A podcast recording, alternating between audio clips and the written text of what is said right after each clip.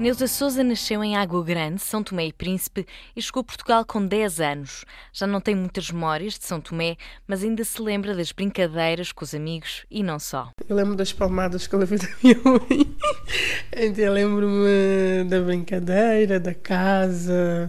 Lembro muito pouco, porque sou um bocado esquecida. Então, mas eu lembro mais das coisas mais marcantes, que é da família unida, comida boa uh, de festa com as amigas, muito pouco mais. Lembro-me de saltar o rio com os amigos no fim de semana, ir para o rio mesmo, passar lá o dia, saltar corda, jogar jogo de lata, ficar toda suja. Mais tarde a família mudou-se para Portugal e uns tempos depois foi a vez de Neuza. Fiquei lá um ano à espera que ela me chamasse, porque a minha mãe veio, tinha nove anos.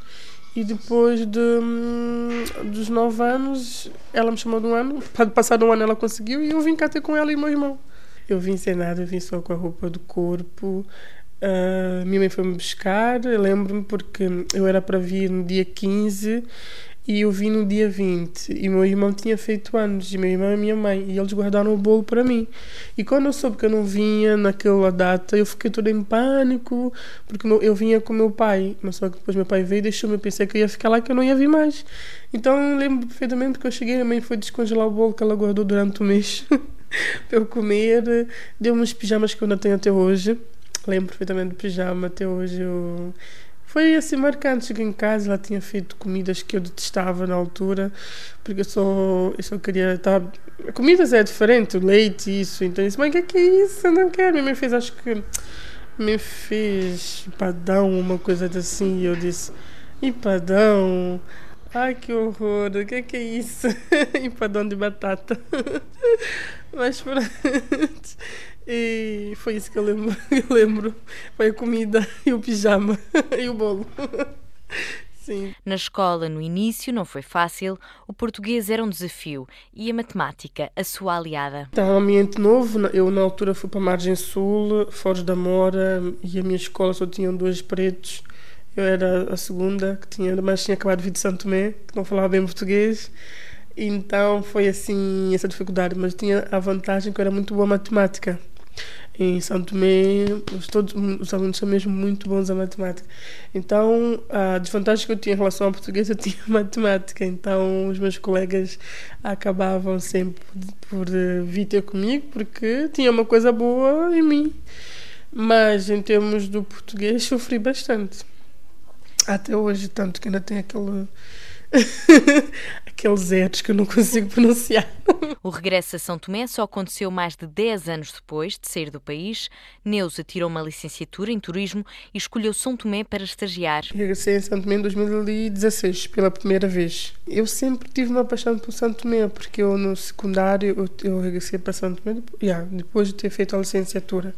No secundário eu comecei, eu comecei a, a apanhar paixão por São Tomé com 17 anos. 16, 17 anos, comecei a fazer muitas pesquisas, comecei a conhecer, porque até a altura só me dava com portugueses e cabo-verdianos, que era com quem tinha mais contato. Comecei a conhecer santomenses nessa altura. Então, a paixão já era tanta, fazia tantos trabalhos ligados a Santo Tomé, tinha, comecei a ter tantos amigos e ter tanto contacto que eu, eu fui para lá preparada que eu ia detestar, porque era o que todos, todos me diziam, porque eu sou assim, assim dizendo, assim, dizem que sou mimada, então a expectativa que as pessoas tinham é que eu ia ter um impacto negativo, porque não tem água, não tem luz, não tem as coisas que uh, têm cá. E a verdade é que eu cheguei lá, acho que não sei porque eu fui tão preparada com as coisas negativas que me disseram, que eu não achei nada daquilo. Se calhar as coisas mesmo, as coisas mais que eu já sabia que tinha, eu achei normal.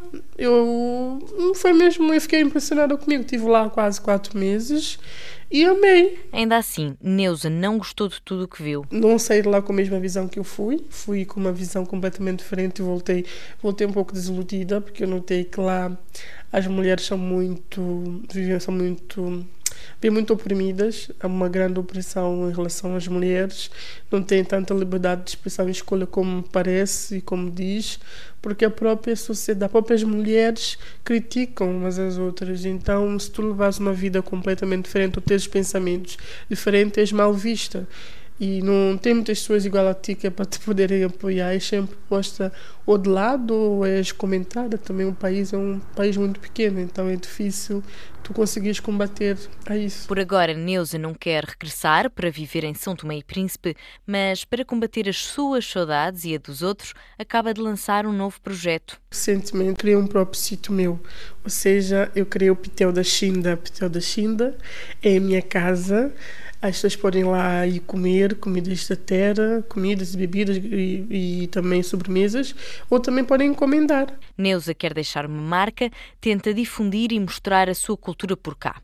Para isso, usa as redes sociais e blogs e expressa-se através, por exemplo, da comida. Comecei o meu, meu blog sobre a gastronomia santomense porque há seis anos atrás seis, sete anos atrás, a gastronomia santomense não era tão difundida como agora, não era tão conhecida nem partilhada como hoje já é, graças a Deus. Então, meu blog foi sobre hum, gastronomia, promovia a gastronomia Santo Tomé. Fazia pratos, ou pedia pessoas que estavam em Santo Tomé para mandar pratos de comidas e postava no meu blog e falava sobre pratos, folhas, produtos. Eu, até, como eu disse, até os meus 17 anos, eu depois perdi a cultura, perdi o contato com a, com a comunidade santo tomense. Então, até os meus 17 anos, eu não tinha esse contato. Quando eu comecei a ter, eu disse: Fogo, como é que é possível que a comida cabo-verdiana fala-se tanto, angolana, moçambicana, e Santo Tomé não se fala nada. Então eu também quero falar sobre Santo Tomé, quero promover as danças, a língua, os trajes, a gastronomia. Então foi aí que começou, começou a minha aventura e até hoje eu promovo Santo Tomé de diferentes formas e gosto sempre de mostrar o que há de melhor em Santo Tomé, porque do pior já todos sabemos.